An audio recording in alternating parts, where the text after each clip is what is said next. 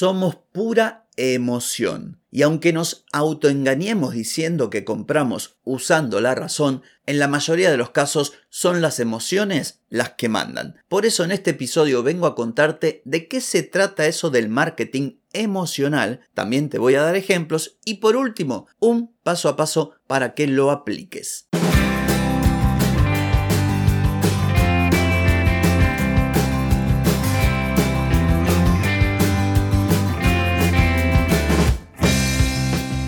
Bienvenida y bienvenido a Marketing para Gente como Uno.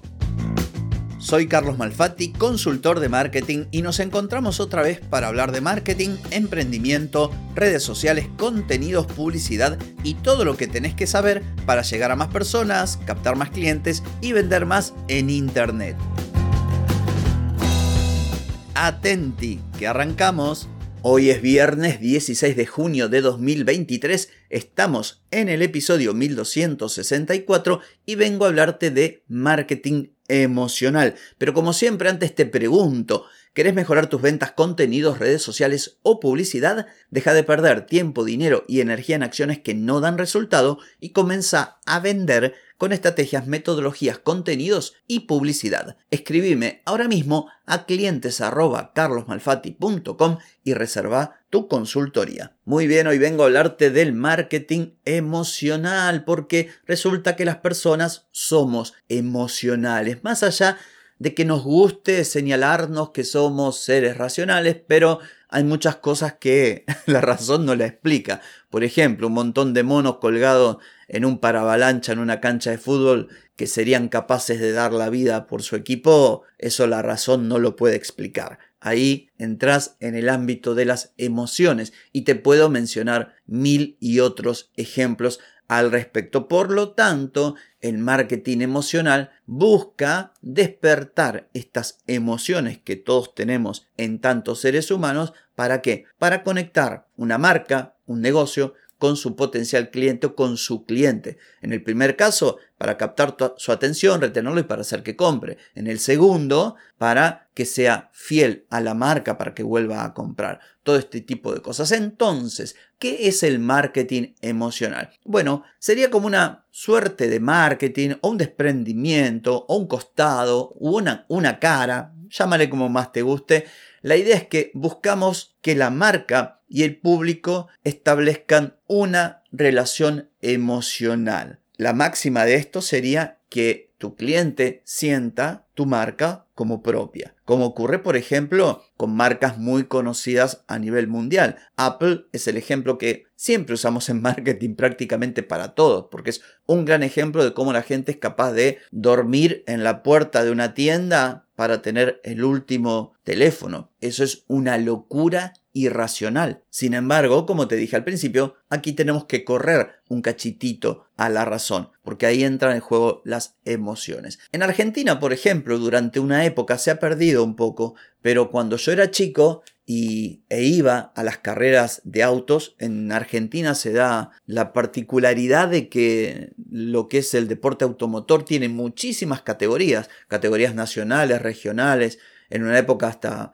digamos, dos o tres ciudades tenían su propia categoría, que monomarca, que promociona el 850, turismo de carretera. Entonces se daba esto de los fanáticos, los fanáticos de Chevrolet y los fanáticos de Ford. ¿Y de dónde provenía ese fanatismo? Bueno, herencia, cultura, la propia familia. Tu abuelo tenía un Chevrolet y tu padre también y vos también y todos hinchaban para que ganara Chevrolet. Bueno, este tipo de cosas son las que las marcas, de hecho aquí en Argentina, seguramente no sé en tu país, pero aquí muchos avisos de marcas han aprovechado esto y lo han aprovechado para marcar una diferencia con otras marcas como puede ser la Amarok de Volkswagen o las las camionetas de Toyota, la Hilux, que si bien es un producto que se vende mucho, pero no, no tiene toda esa aura de historia que tiene, por ejemplo, una camioneta Ford, una chata Ford, como se le llama en el campo. Entonces, de esto tiene que ver el marketing emocional. Y cuando hablamos de emociones, podemos hablar de tristeza, alegría, asco, repugnancia, sorpresa, miedo, ira. Esto lo definió un tal Paul Ekman, allá por el 70. Luego, más adelante, se le añadió orgullo, vergüenza, satisfacción, desprecio, excitación, diversión. De hecho, hasta hay una rueda de las emociones donde Robert Plutnik indicó que las emociones se pueden combinar. Y esto es lógico porque nadie está 100% alegre eh, o 100% enojado. ¿Viste cuando hablamos, por ejemplo, de los arquetipos de marca que decimos el sabio, el héroe, el mago, el amante, el bufón? Bueno, tampoco están en estado puro. Lo mismo ocurre con las emociones. Pero como suele ocurrir, como todo en la vida, cada maestrito tiene su librito, a punto tal que algunos autores hablan de cuatro emociones básicas. Tristeza, enojo, felicidad y miedo. Entonces, resumiendo, están todas estas emociones. Aquí la clave es ver cómo vos podés aprovecharlas para que tu comunicación, tu publicidad, tu propuesta de valor, toda aquella información y contenidos que en cada canal llegan a tus potenciales clientes y a tus clientes, cómo hacer para lograr que exista ese vínculo de tu negocio o tu marca con las personas. Deberíamos trabajar cuatro aspectos. Primero lo que es el vínculo afectivo, esa relación entre tu negocio o marca y tus consumidores, que lo podríamos resumir, muy resumido y muy sencillo, como la experiencia, cómo se siente la persona con nuestro negocio, qué le podemos brindar, cómo lo tratamos. Esto más o menos sería de modo muy, muy, muy resumido.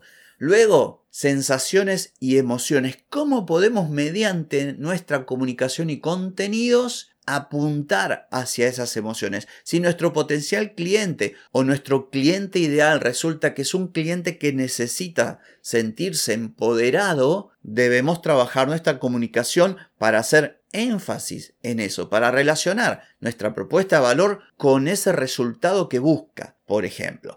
Otra idea u otra, otro pilar de esto que se denomina el marketing emocional es el amor por la marca o fidelidad también le podría llamar, esto a título personal, que tiene que ver con trabajar para que la gente termine siendo un fan de tu negocio y acá existe y no necesitamos ser, atención, Apple. Yo conozco marcas de mi ciudad, restaurantes de comidas rápidas, pizzerías o lugares donde la gente realmente va a ese lugar porque no le digas a otro porque no va a otro, porque le encanta ese lugar por mil historias, mil razones. Y cuando vos logras esto, wow, nadie te pisa el poncho, como decimos por acá. Sin ir más lejos, en mi ciudad, que es una ciudad turística, en pleno verano podés ir a una cadena de comidas rápidas muy conocida y ver que hay cola de 100 o 200 metros y al lado o enfrente o en la otra cuadra hay restaurantes y cafeterías que no tienen ni siquiera el 50% de su capacidad. ¿Por qué pasa esto? Bueno, porque aman ese negocio. Y a veces no se puede explicar simplemente con la razón. Y por último, otro aspecto fundamental de estos pilares, bueno, contenidos y publicidad a partir de contar historias. Ahora quiero hacer un paréntesis. Aquí no se trata ni de inventar, ni de mentir. Acá no se trata de ver, ay, le voy a decir a mi potencial cliente que no sé qué. Sea, tengo, no sé, una bulonera estos bulones fueron creados en 1723 por mi tatara tatarabuelo y entonces y contar toda una historia melosa tratando de que el tipo llore. No, acá no es vender humo, es comprender realmente cómo tu negocio soluciona el problema de ese potencial cliente, cuáles son las aspiraciones de esa persona y contárselo de una forma que conecte, de modo emocional. De eso se trata. Imaginemos que vos tenés un negocio de ropa, por lo general vas a mostrar a las modelos usando la ropa, y te vas a centrar en las características, el material, los colores, lo clásico. ¿Cómo sería el marketing emocional? Tendrías que conectar con las emociones y los valores de tu público objetivo. Entonces, contar historias, por ejemplo, de cómo tus productos transformaron la vida de las personas, cómo esa persona que utiliza tus prendas se siente más segura, más confiada, más feliz, cómo disfruta usando lo que vos vendés. Hay muchas cosas que se pueden contar de lo que uno hace que ayudan a conectar. Otra cosa, también siempre hablamos, ponerle cara a tu negocio, humanizar tu marca, te permite conectar con las personas desde el lado de la emoción. Por último, ¿cómo hacer para aplicar esto del marketing emocional? Bueno, primero y evidente, lo digo siempre, tenés que conocer a tu público objetivo.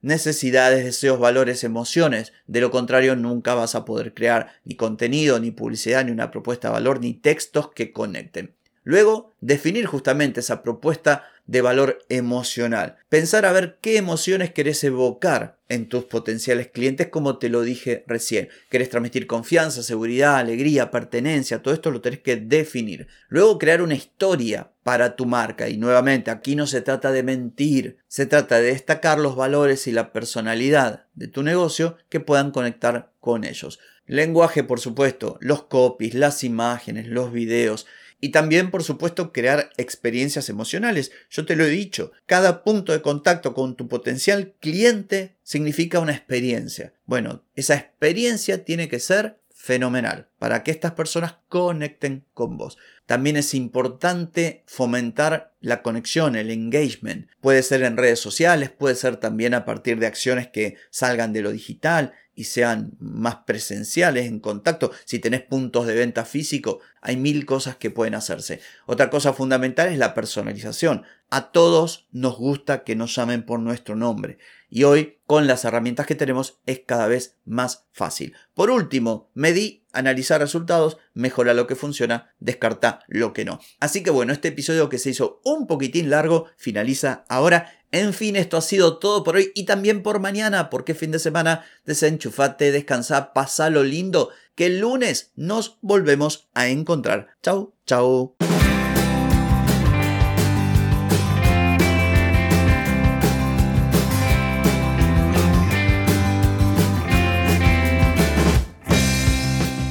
Amigas y amigos, todo lo bueno llega a su fin y este episodio no es la excepción. Si te gustó, déjame 5 estrellitas en Spotify. ¿Querés vender más? Reserva hoy mismo tu consultoría por videollamada. Deja de perder tiempo y dinero y comenzá a vender con estrategias, metodologías, contenidos y publicidad. Escribime ahora mismo a clientes y reserva tu lugar. Hey, ponete en acción, que el tiempo, el tiempo no perdona.